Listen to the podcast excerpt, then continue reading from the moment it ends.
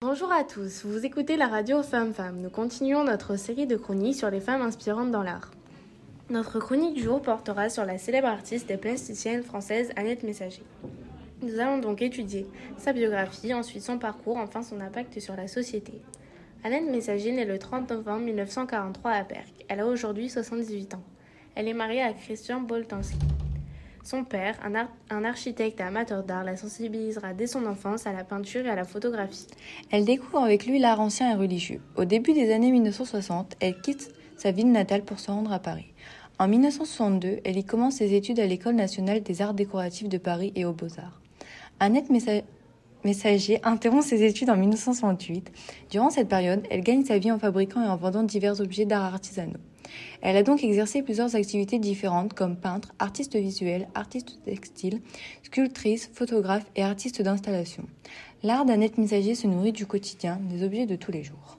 Nous allons maintenant aborder son parcours. Elle fait ses débuts dans le monde artistique en 1971 et quand la galerie Germain à Paris lui commande une création nommée Les Pensionnaires. C'était lors d'une exposition parrainée par une marque de laine. Cette œuvre représente un ensemble de moineaux empaillés et habillés.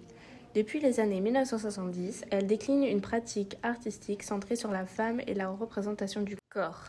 En effet, influencée par le courant surréaliste et le mouvement féministe des années 70, les créations d'Annette Messager sont faites de ce que l'on appelle des matériaux pauvres. On y retrouve des peluches, des morceaux de tissu, des crayons de couleur, du plastique qu'elle découpe, coud, colle, tricote, pique et dessine.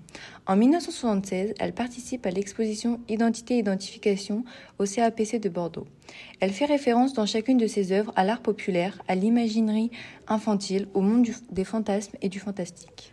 Certaines de ses œuvres les plus emblématiques, comme Portrait des amants en, 1977 ou Chimère en 1982, étonnent et suscitent bien des controverses, mais, permettent à l'artiste de confirmer sa renommée internationale et lui ouvrent les portes des plus grandes galeries d'art contemporain. L'artiste reçoit deux prix. En 2005, elle est récompensée pour son imagination débordante par un lion d'or et en 2016, Annette Messager est lauréate du Premium Impérial. Parlons maintenant de son impact dans la société.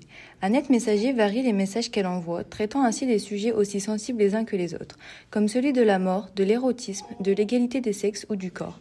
Même si elle ne se revendique pas féministe, ses œuvres ont à voir avec la place de la femme dans la société. Les tortures volontaires montrent les diverses tortures que les femmes font subir à leur corps pour répondre à un standard de beauté, tandis que son œuvre, Ma collection de proverbes, constitue une collection d'idées reçues sur les femmes que l'artiste brode à la main, une technique attribuée elle aussi dans les idées reçues aux femmes. Son œuvre la plus controversée est Enfant aux yeux rayés.